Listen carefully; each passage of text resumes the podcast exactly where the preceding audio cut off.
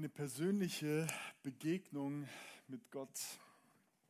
Die wünsche ich uns allen jetzt hier heute in diesem Gottesdienst. Vielleicht hast du sie schon gehabt, vielleicht wartet sie noch auf dich. Ich wünsche sie auf jeden Fall jedem von uns hier, denn dir nah zu sein ist unser Glück. Dir nah zu sein ist unser Glück.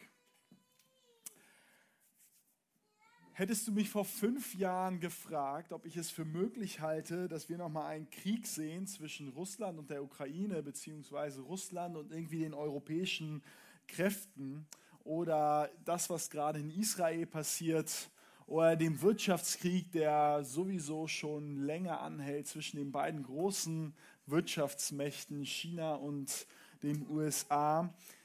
Ich hätte vehement verneint, ich hätte politische Diskussionen aufgemacht und ich glaube, ich hätte ziemlich gute Argumente ins Land geführt, weshalb das völliger Quatsch ist. Durch die Entwicklung der letzten Monate und auch Jahre bezogen auf den Anteil an Frieden auf der Welt bin ich wirklich traurig, desillusioniert und teilweise echt wütend. Ich habe geglaubt, unsere wirtschaftliche Stärke, die Globalisierung, das Wachstum, die Verwobenheit der Gesellschaften und Wirtschaften über alle Kontinente hinweg wird auch weiterhin Garant sein für Frieden und Wohlstand. Aber auch völlig unabhängig von diesen rationalen Argumenten ist der Krieg und der daraus resultierende Schmerz und Verlust schrecklich. Aber würden nicht schon diese rationalen Argumente ausreichen? Wir alle arbeiten irgendwie fröhlich zusammen, treiben Handel miteinander, leben nebeneinander und ermöglichen so irgendwie ein friedliches Miteinander. Ich bin Optimist und ich bleibe Optimist und ich hoffe, dass wir als Weltgemeinschaft, als Menschheit wieder mit mehr Menschlichkeit miteinander umgehen. Aber vorerst müssen wir feststellen, dass der Traum ausgeträumt ist und wir noch nicht auf eine Talsohle zurückschauen können und sagen können, es geht wieder voran. Wir wissen gerade nicht genau, was passiert und was in den nächsten Wochen, Monaten, Jahren passieren wird. Aber wir stellen fest, dass die Unterscheidung der Länder, Völker, Kulturen größer ist, als wir bisher gedacht und gehofft haben. Und die damit verbundenen Fragestellungen stehen natürlich unter einem extremen, extremen ne, Spannungsfeld und erwartet heute keine platten Antworten, habe ich gar nicht vor. Aber ich glaube, das, was vor uns liegt in den nächsten Monaten und Herausforderungen, sind Herausforderungen, die wir jetzt gerade noch gar nicht abschätzen können. Das, was diese aktuellen Entwicklungen aber wieder ermöglichen, ist, ich glaube, dass die biblische Geschichte, der biblische Text, in den wir heute schauen werden, äh, es uns deutlich vereinfacht, diesen Bibeltext zu verstehen. Ich glaube, wir werden diesen Bibeltext besser verstehen, als wir ihn in der jüngeren Vergangenheit verstanden hätten. Ging mir zumindest so. Bei all den unterschiedlichen Überzeugungen, Wertvorstellungen, Wertesystemen, Wertesystemen Lebensstilen, die sich uns so anbieten, die wir so kennen, stellt sich uns die Frage, lohnt es sich eigentlich, Christ zu sein? In all dem Chaos, bei all der Verwirrung und der Orientierungslosigkeit um uns herum, stellt sich doch die Frage, also nicht nur um uns herum, auch oft in uns drin, stellt sich doch die Frage, lohnt es sich heute noch, Christ zu sein? Und ich würde gerne ein ganz kurzes Gebet sprechen. Herr Jesus Christus, du siehst ähm, all das Chaos um uns herum und auch all das Chaos in uns drin. Und ich möchte dich bitten, dass du heute diesen Gottesdienst gebrauchst, dass du jetzt deine Wort, dein Wort gebrauchst, um uns zu uns zu sprechen und dass wir dich ein bisschen besser erkennen und dass wir uns ein bisschen besser erkennen und verstehen, wie wir dir nachfolgen können. Jesus Christus, ich möchte dich bitten, dass du deine Weisheit offenbar machst. Amen. Lohnt es sich heute noch Christ zu sein? Lohnt es sich heute noch Christ zu sein? Während der aktuellen Predigtserie oder in der aktuellen Predigtserie über das zweite Buch Mose, Exodus, ähm, befinden wir uns im alten Ägypten. Und das Volk der Israeliten ist über einen längeren Prozess in Abhängigkeit geraten und letztendlich in die Sklaverei. Und ich will euch einen ganz kleinen Recap geben, was bisher passiert ist. Die, Israeli die Israeliten mussten unter härtesten Bedingungen arbeiten. Sie wurden äh, als Sklaven für die äh, Ägypter, für die Projekte der Ägypter eingesetzt, mussten Städte erbauen und so weiter. Im Wesentlichen waren sie dafür da, um, äh, um, um, um Steine herzustellen und damit Gebäude zu bauen und auch faszinierende Gebäude zu bauen. Und Mose wurde eines Tages beauftragt, dieses Volk der Israeliten aus der Gefangenschaft zu befreien. Und äh, letzten Sonntag haben wir davon gehört, wie der Pharao das Volk der Ägypter auf die ersten drei Plagen, die Gott eben über das Volk der Ägypter gebracht hat, äh, wie sie damit umgegangen sind. Und Gott hat diese Plagen über die Ägypter immer kommen lassen, um die Israeliten aus der Gefangenschaft zu befreien, um irgendwie dem Pharao, dem Machthaber der damaligen Zeit, zu zeigen, dass er das Volk der Israeliten gehen lassen soll.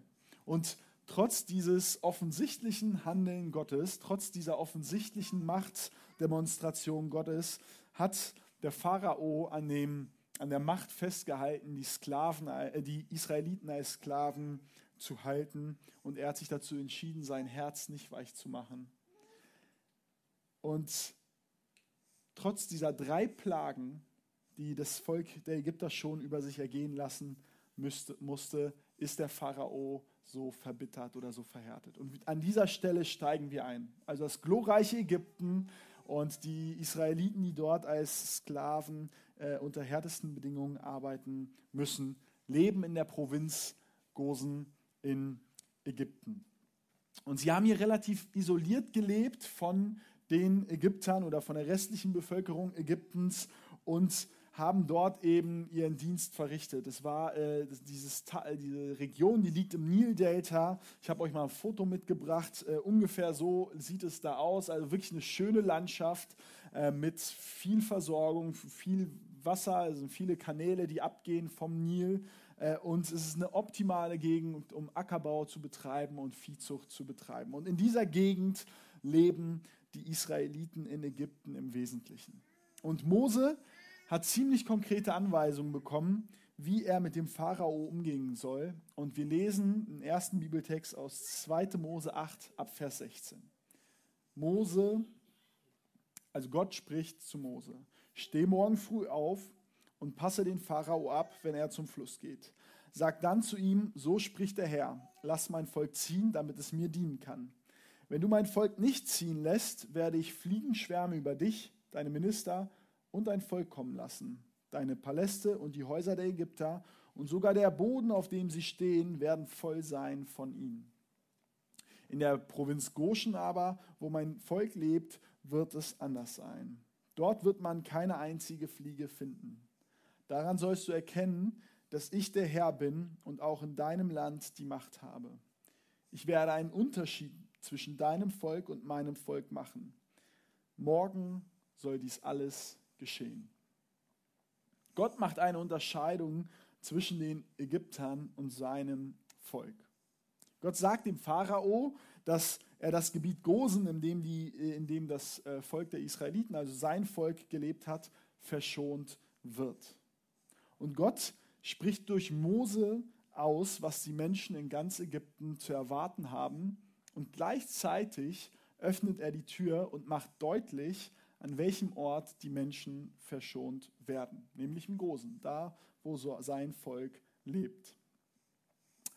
Und spannend ist, dass dieser Bibeltext die für uns zwei relevantesten Dimensionen aufmacht. Es geht um Raum und Zeit. Gott macht erstens deutlich, in welchem Raum, also wo es keine Plage geben wird. Das ist eben die Region Gosen. Und zweitens sagt er, dass diese Plage erst morgen eintreffen wird. Also Gott macht die Dimension Raum und Zeit an dieser Stelle auf. Und ich muss euch enttäuschen, der Spannungsbogen heute ist nicht sonderlich groß. Wisst ihr, wann ich jemandem Ort und Zeit von einem Geschehnis mitteile? Ich weiß nicht, wann du jemandem die Information von Zeit und Ort von einem Geschehnis mitteilst. Aber in der Regel mache ich das, wenn ich mit jemandem was vorhabe. Also ich habe noch nie meinem Kumpel Micha geschrieben, Micha, morgen um 19.30 Uhr treffe ich mich mit dem Arthur auf einem Bier im Hab. Das mache ich einfach nicht, weil das völlig strange wäre. Wenn ich jemandem den Ort und die Zeit von einem Geschehnis mitteile, dann habe ich etwas vor mit dieser Person. Das ist eine ganz überraschende Information in diesem Text, denn wenn äh, wir den Bibeltext nur oberflächlich lesen, dann sehen wir hier einen Gott, der das Volk der Ägypter unter härtesten Bedingungen für ihre Fehler und ihre Vergehen und ihre Grausamkeit bestraft. Aber dieser Bibeltext eröffnet uns, dass Gott schon damals einen Plan für die Ägypter hat. Er offenbart ihnen ganz klar, an welchem Ort, zu welcher Zeit sie Schutz finden können. Sie Schutz finden können vor Gottes Bestrafung. Es ist etwas, äh, das total exemplarisch ist und ich brauche jetzt keine rhetorische Raffinesse und ihr nicht besonders viel Gehirnschmalz, um die Brücke zu schlagen zu dem, was Jesus in Johannes 14 sagt. Und ich möchte euch kurz da mit hineinnehmen. Wir lesen einen Abschnitt aus Johannes 14, die Verse 1 bis 7. Und es ist kurz, da, kurz bevor schreckliche Geschehnisse vonstatten gehen, kurz vor Jesu Tod. Jesus sitzt mit seinen Jüngern äh, zusammen und erzählt ihnen davon, was eben kommen wird. Ganz ähnlich wie das bei Mose mit dem Pharao gewesen ist. Und ich möchte, dass jemand darauf achtet, wie häufig Jesus die Dimension Raum und Zeit an dieser Stelle aufgreift. Es scheint schon fast schräg zu sein. Habt keine Angst, ihr vertraut auf Gott, nun vertraut auf mich. Es gibt viele Wohnungen im Haus meines Vaters und ich gehe voraus, um euch einen Platz vorzubereiten. Wenn es nicht so wäre, hätte ich es euch dann so gesagt. Wenn dann alles bereit ist, werde ich kommen und euch holen, damit ihr immer bei mir seid, dort, wo ich bin. Ihr wisst ja, wohin ich gehe und wie ihr dorthin kommen könnt. Nein, Herr, das wissen wir nicht, sagte Thomas. Wir haben keine Ahnung, wo du hingehst. Wie können wir da den Weg kennen? Jesus sagte zu ihm, ich bin der Weg, die Wahrheit und das Leben. Niemand kommt zum Vater außer durch mich. Wenn ihr erkannt habt, wer ich bin, dann habt ihr auch erkannt, wer mein Vater ist. Doch von nun an kennt ihr ihn und habt ihn gesehen. So wie Gott damals durch Mose gesprochen hat und den verlorenen Ägyptern den einzigen Weg gezeigt hat, um der gerechten Strafe Gottes zu entkommen, so sitzt Jesus hier mit seinen Jüngern und erklärt ihnen, wie sie am Ende ihres Lebens dorthin kommen, wohin er geht, nämlich zu seinem Vater. Er zeigt uns Menschen auf, wie wir am Ende unseres Lebens dorthin kommen, wo er hingegangen ist. Er zeigt uns auf, wie wir zum Gott, zu Gott, dem Vater, kommen. Ich muss sagen, ich habe relativ wenig Verständnis für die Reaktion des Pharaos in dieser Situation. Ich meine, er hat dreimal Gottes Allmacht erlebt und wird jetzt auf die vierte Plage hingewiesen und die hört sich nicht sonderlich schmeichelhaft an. Also wenn der Thomas, der jetzt hier steht, der hätte seine sieben Sachen gepackt.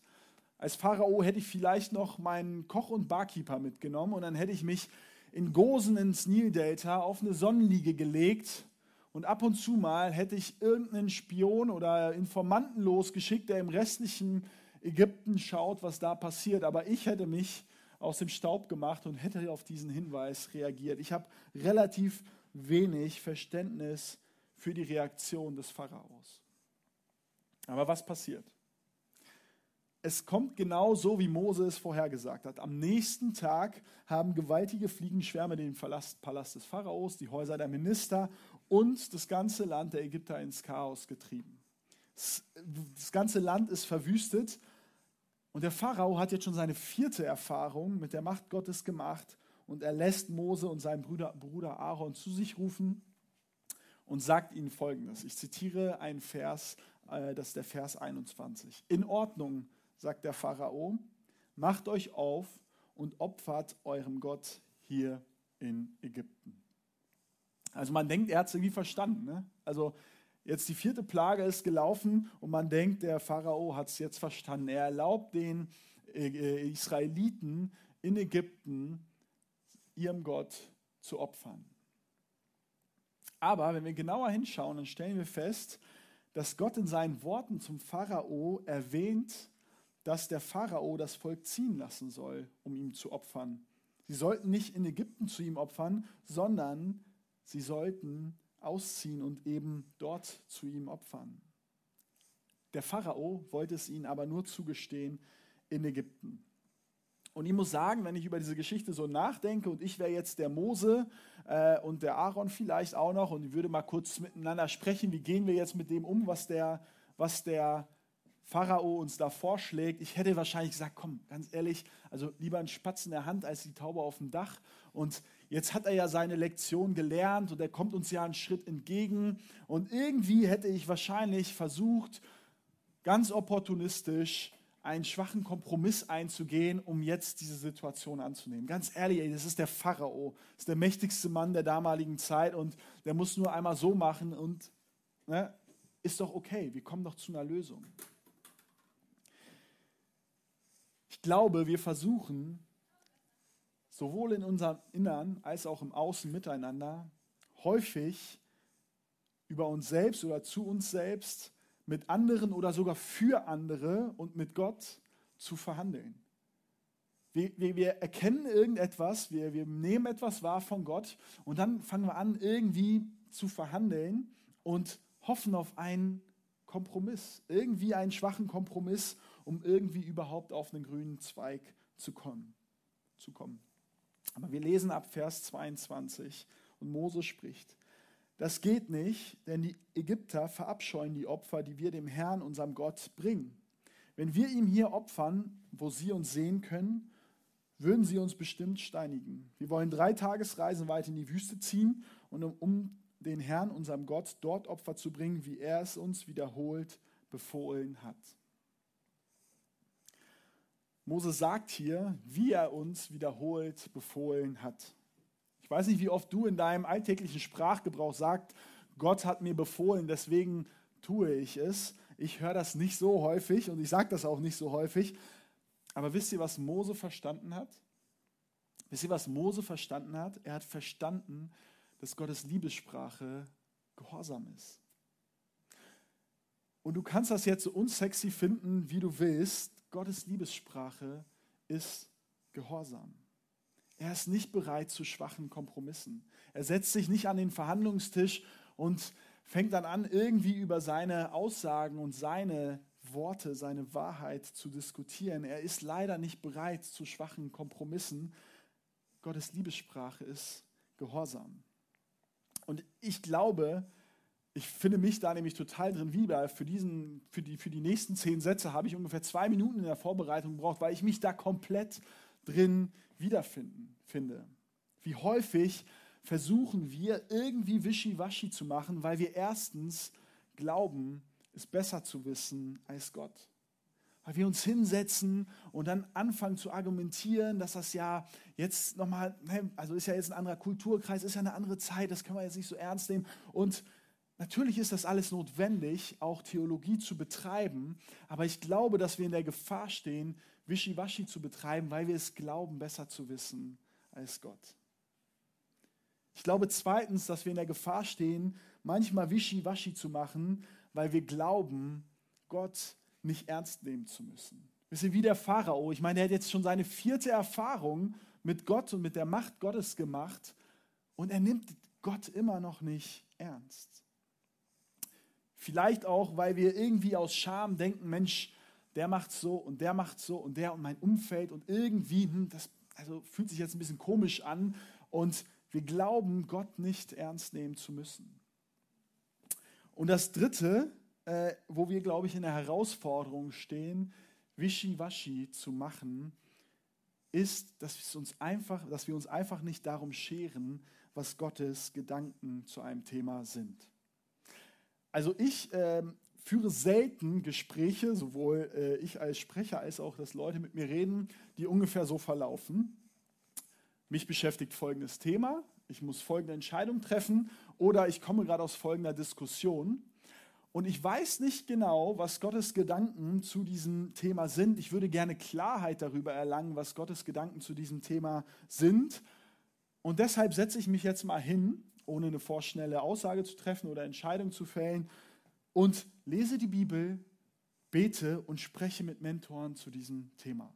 Also ich muss sagen, ich habe mich in diesem Bild nicht so wiedergefunden und ich glaube, dass wir total in der Gefahr stehen, uns nicht darum zu scheren, was Gottes Worte, was Gottes Gedanken zu Themen sind, weil wir nicht bereit sind, diesen Lebensstil zu pflegen. Ich finde mich da total drin wieder.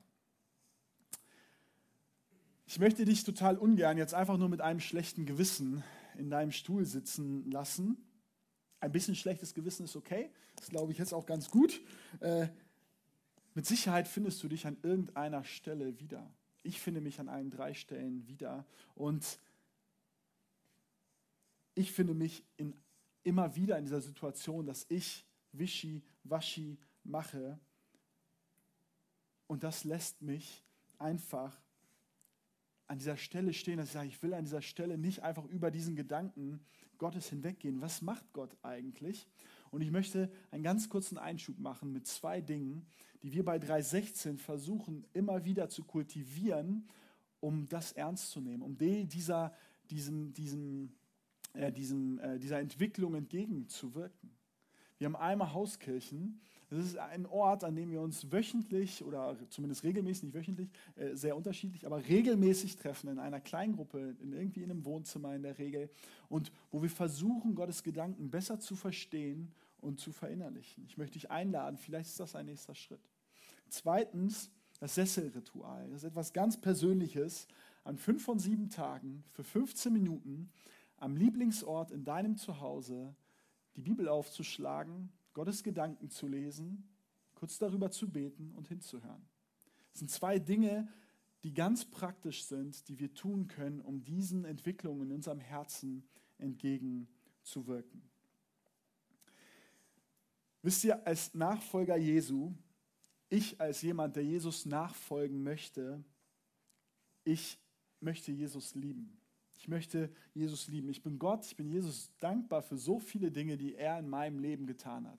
Ungefähr 20 Jahre äh, roundabout mit ein paar Pausen und so weiter bin ich mit Gott unterwegs. Und er hat mich von so vielen Dingen frei gemacht. Von Hass, von Neid, von Eifersucht, von Depression, von Traurigkeit und vieles mehr. Und ich bin so dankbar für das, was Gott in meinem Leben getan hat in meinem Herzen ist, ist der Wunsch da, Jesus zu lieben. Und seine Liebessprache ist Gehorsam. Alle von euch, die schon mal in einer Beziehung gewesen sind, wissen genau, wie es läuft. Wir alle haben unterschiedliche Schwerpunkte, wie wir uns geliebt fühlen, welche Handlungen dazu führen, dass wir uns geliebt fühlen. Wir sprechen da auch von Liebessprachen und es gibt ein paar und es gibt so einen ganz so einen Klassiker, die fünf Sprachen der Liebe. Es gibt auch noch ein paar mehr, aber Komplimente, gemeinsame Zeit, Geschenke, Fürsorge oder auch körperliche Zuwendung sind beispielsweise solche äh, sind Liebessprachen. Und wenn ich jemanden liebe, beispielsweise meine Frau, und äh, ich möchte sie lieben, dann mache ich mich auf die Suche nach ihrer Liebessprache. Ich versuche herauszufinden, was ihre Liebessprache ist und dann versuche ich ihr in dem zu begegnen. Es wäre alles andere als Liebe. Es wäre total schräg, wenn ich herausfinde, dass ihre Liebessprache gemeinsame Zeit ist und ich ihr sage, sorry Betty, das ist nicht so mein Ding, ähm, aber dafür bekommst du außerordentlich viel körperliche Nähe. Meine Frau würde sagen, what? Da, also, da fühle ich mich jetzt nicht geliebt. Und jeder, der das hören würde, würde sagen, Thomas ist total egoistisch. Thomas ist total egoistisch. Es geht nicht darum, dass du Elisabeth liebst, sondern du guckst irgendwie, dass du befriedigt bist, dass du vielleicht in deiner Liebessprache gerade mal sprichst und irgendwie es dir gemütlich einrichtest. Und wie wir bei Mose sehen, Gottes Liebessprache ist Gehorsam. Und das kannst du cool finden oder nicht. Aber wenn du Gott lieben möchtest, dann wirst du danach suchen, was seine Gedanken sind, warum er das denkt, warum das, warum das Wahrheit ist. Und dann wirst du versuchen, das in deinem Leben zu kultivieren, umzusetzen. Und ich sage dir, ich glaube, es hört sich uncooler an, als es ist. Ich möchte nochmal weiterlesen in diesem Bibeltext. Und äh, wir lesen ab Vers 24, wie der Pharao reagiert. Ich lasse euch ziehen, damit ihr dem Herrn, eurem Gott, in der Wüste Opfer bringen könnt, sagt der Pharao. Aber entfernt euch nicht zu weit und betet für mich. Majestät, sobald ich von ihnen fortgegangen bin, werde ich für sie zum Herrn beten. Ab morgen werden die Fliegenschwärme sie, ihre Minister und ihr Volk nicht mehr plagen. Aber täuschen sie uns nicht noch einmal. Nicht, dass sie das Volk der Israeliten dann doch nicht ziehen lassen, damit es dem Herrn opfern kann. Mose verließ den Pharao, betete zum Herrn. Der Herr erhörte sein Gebet und befreite den Pharao, seine Minister und sein Volk von den Fliegen. Nicht eine einzige Fliege blieb übrig. Doch der Pharao verhärtete sein Herz auch diesmal und ließ das Volk nicht ziehen. Unglaublich, oder? Unglaublich, oder? Also, ich finde das unglaublich. In dieser Situation immer noch nicht begriffen. Aber, wisst ihr, was überraschend ist? Für mich zumindest. Gott hält Gnade bereit. Die Fliegen ziehen wieder ab, der Sturm zieht vorüber und der Pharao nimmt alles Gesagte wieder zurück und lässt das Volk nicht ziehen. Und wie oft gehst du mit Gott so um? Wie oft gehe ich so mit Gott um? Gott führt uns hier das menschliche Herz vor Augen. Das Herz des Pharao vor ein paar tausend Jahren war nicht wesentlich anders, als dein und mein Herz heute ist.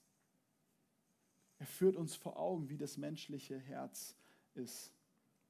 Und wie häufig ist es genau so? Wir werden im Leben in die Enge getrieben, vielleicht haben wir einen Fehler gemacht, vielleicht auch einfach irgendwie was ganz Normales, was in unserem Leben passiert.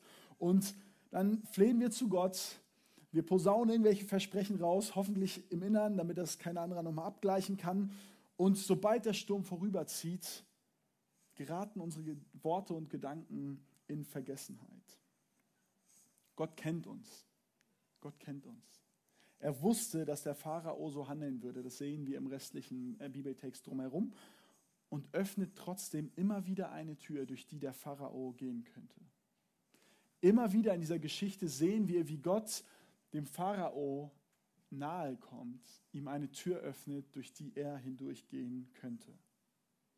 Und genau so ist Jesus. Genau so ist Jesus. Jesus kennt dich. Jesus kennt deine Geschichte. Jesus kennt dein Herz. Und Jesus öffnet immer wieder eine Tür, durch die du zu ihm gehen kannst. Diese Tür ist ständig offen. Gott hat eine, Jesus hat eine Open Door Policy. Er verschließt seine Tür nicht. Die ist offen. Und dasselbe Vorgehen eigentlich wieder. Gott spricht zu Mose, der geht zum Pharao und dem sagt er folgendes. Wir lesen in 2. Mose 9 ab Vers 3. Der Herr, eine schwere Seuche über dein Vieh, der Herr wird eine schwere Seuche über dein Vieh auf dem Feld kommen lassen, über deine Pferde, Esel, Kamele, Rinder, Schafe und Ziegen.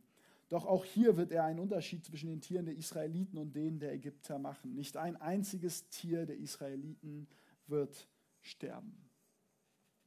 Am nächsten Tag passiert genau das. Das Vieh aller Ägypter kommt um und das Vieh der, das Vieh der Israeliten bleibt unversehrt. Die Israeliten haben in Goshen, dieser bestimmten Region in Ägypten, gelebt und nachdem das Vieh der Ägypter gestorben ist, äh, hat der Pharao wieder Leute dahin gesandt, um zu schauen, um festzustellen, ob das tatsächlich so eingetreten ist. Und es ist tatsächlich so passiert. Und was passiert? Wir lesen in Vers 7, doch das Herz des Pharao blieb trotzdem hart und er ließ das Volk nicht ziehen. Letztendlich unterscheidet Gott zwischen Ägyptern und Israeliten. Gott unterscheidet zwischen seinem Volk und den anderen. Und Argumente und Sachlichkeit sind nicht Mangelware. Der Pharao hat ganz offensichtlich häufig Gottes Handeln und Gottes Macht erlebt, aber das ist nicht Mangelware, warum wir nicht zu Gott kommen. Unser Stolz muss gebrochen werden. Bei diesem Pharao, der war einfach stolz. Der hat an seiner, Situ an seiner Position, an seiner Macht, an seinem Wohlstand und all dem geklammert. Das Problem waren nicht Argumente oder Überzeugungskraft. Das Problem war sein Herz. Das eigene Leben und Herz, alle Verletzungen, alles Recht haben, vor Gott zu brechen, das Mangelware. Das stelle ich bei mir immer wieder fest, dass ich das vor Gott hinhalten muss und ihm eben geben muss, damit er mir in dem begegnen kann. Und das Ganze passiert dann auch ein, ein, ein, dann schon die sechste Plage, also jetzt in der Folge heute das dritte Mal. Ähm, Aaron und Mose greifen in einen Ofen voller Ruß, schmeißen das Ruß in die Luft und in der Folge bricht, bricht, bricht, bricht eine schlimme Krankheit in Ägypten aus, dass Hautgeschwüre ähm, um sich greifen und das Herz des Pharao bleibt weiter hart. Gott sehnt sich nach einer Beziehung. Und Gottes Liebessprache ist Gehorsam. Das kannst du, wie gesagt, so unsexy finden, wie du willst. Gottes Liebessprache ist Gehorsam. In dieser Geschichte bewahrt Gott das Volk Israel während dieser Plagen. Und wenn du dir zum damaligen Zeitpunkt die Frage stellen musstest, ob es sich lohnt, zu Gottes Volk zu gehören, wäre, fällt mir die Antwort zumindest leicht. Und ich glaube, sie ist auch zum damaligen Zeitpunkt leicht gewesen. Ja, das, das lohnt sich.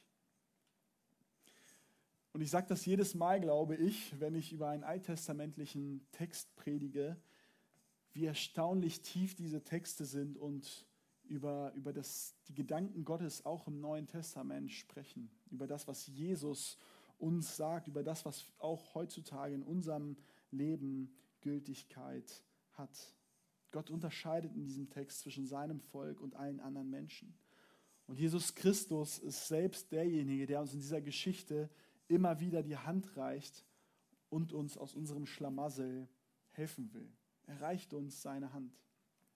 In Johannes 14,6 sagt Gott zu uns, Jesus sagte zu ihm, ich bin der Weg und die Wahrheit und das Leben.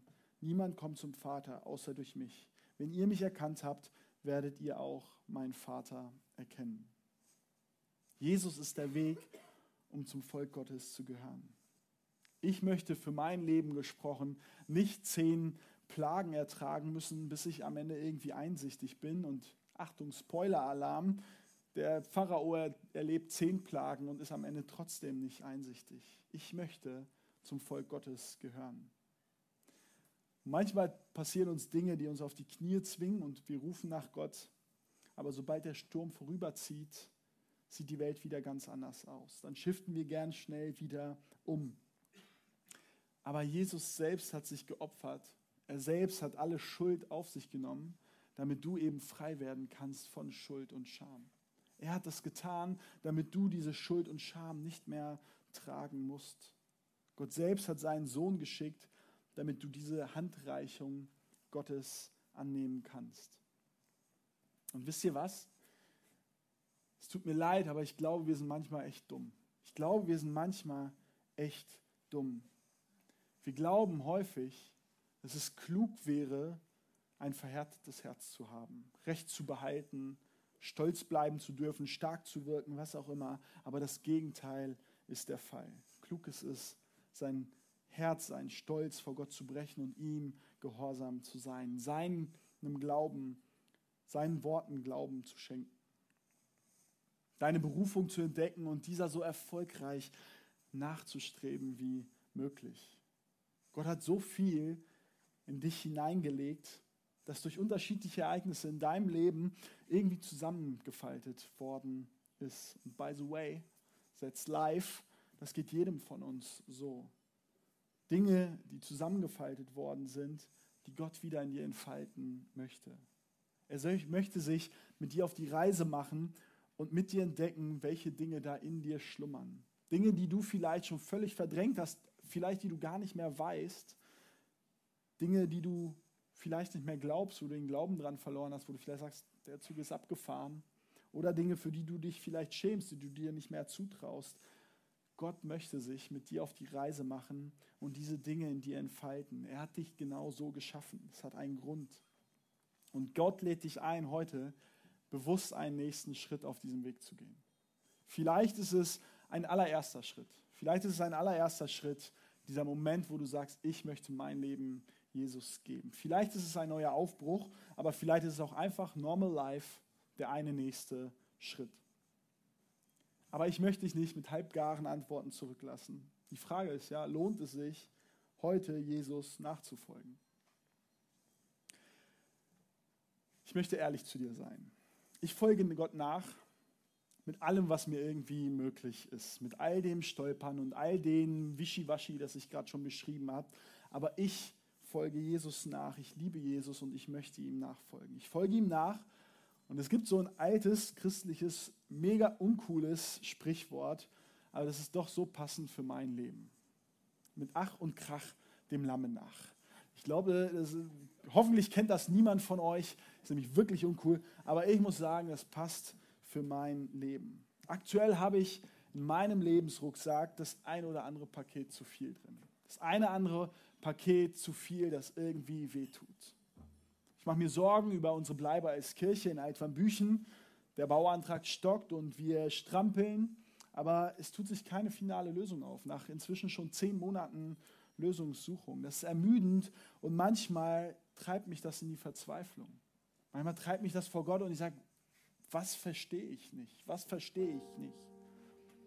Meine liebe Frau Betty, die heute nicht hier ist, die mit den Kids äh, zu Hause ist, wir waren heute Morgen schon einfach Büchen und ich, wir stehen uns sehr nah und wir lieben uns, aber wir merken, wie wir gerade durch Täler müssen gemeinsam, die wir gerne gar nicht oder zumindest zu einem späteren Zeitpunkt durchschreiten wollen würden. Und ich könnte noch ein paar Sachen aufzählen, die mir meine Seele aktuell schwer machen. Und wenn ich diese Frage beantworten müsste, lohnt es sich, Christ zu sein, dann muss ich schon feststellen, aktuell ist, aktuell ist nicht leicht, aktuell ist nicht einfach. Aber wie wir in der Geschichte vom Volk Israel und den Ägyptern gelesen haben und was Jesus uns sagt im Johannesevangelium Kapitel 14, ist glasklar. Wenn du Jesus nachfolgst, ist dir ewiges Leben gegeben. Wenn du Jesus nachfolgst, dann gehörst du zu seinem Volk. Und manchmal neigen wir dazu zu glauben, dass wir doch alle irgendwie in einem Boot sitzen und dasselbe Ziel haben. Und wie ich eingangs gesagt habe, stellen wir fest, wenn du zu Gottes Volk gehören möchtest, wenn du dort sein möchtest, wo der Vater ist, dann musst du dein Leben Jesus anvertrauen. Wenn du Gottes Volk, wenn du zu Gottes Volk gehören möchtest, musst du Jesus nachfolgen. Dann wirst du am Ende deines irdischen Lebens dort sein, wo Jesus jetzt ist, wo Gott der Vater ist. Das ist eine Zusage, die exklusiv den Nachfolgern Jesu an dieser Stelle gemacht wird. Also aus einer Ewigkeitsperspektive gesprochen, ja, es lohnt sich, Jesus nachzufolgen. Es lohnt sich, Teil seines Volkes zu sein. Aber ich will auch ehrlich mit dir sein, ich habe es nicht so mit Ewigkeitsvertröstung. Irgendwie denke ich da nicht so viel drüber nach. Und wenn du dir diese Frage stellst, jetzt gerade lohnt es sich eigentlich, möchte ich dich einladen, egal an welcher Stelle du stehst in deinem Leben, in deiner Beziehung zu Gott, mal einen Menschen zu fragen, der das glaubt. In der kommenden Woche einen Menschen zu fragen, der mit Jesus lebt und zu fragen, lohnt es sich überhaupt noch, sich Mut zu machen, sich einzuladen, an dieser Stelle Mut zu machen. Und wenn du keinen kennst, kannst du nach dem Gottesdienst gerne zu mir kommen. Ich habe noch eine Menge zu erzählen. Aber wie gesagt, ehrlich gesagt habe ich gerade keine einfache Phase. Und ihr dürft gerne auch für uns beten, auch äh, für uns als Gemeinde, auch für uns als äh, Family. Ich würde mich wirklich darüber freuen. Aber in diesem Johannes Kapitel 14 sagt Jesus noch etwas später im Vers 27 folgendes. Der Friede, den ich euch gebe, der ist nicht wie die Welt gibt. Euer Herz erschrecke nicht und fürchte sich nicht das ist etwas, das ich bei allen Herausforderungen und aller Schwere jetzt und hier sofort unterschreiben würde. Ich glaube, wir gehen alle mal durch schwere Phasen in unserem Leben und haben mit unterschiedlichsten Dingen zu kämpfen. Aber wenn Gott die Frage beantworten muss, ob es sich heute noch lohnt, Jesus nachzufolgen, sagt er folgendes. Der Frieden, den ich dir gebe, der ist nicht, wie die Welt gibt. Dein Herz erschrecke nicht und fürchte sich nicht. In der Nachfolge Jesu bekommen wir einen Frieden in unser Herz gelegt, der größer ist als alles auf dieser Welt.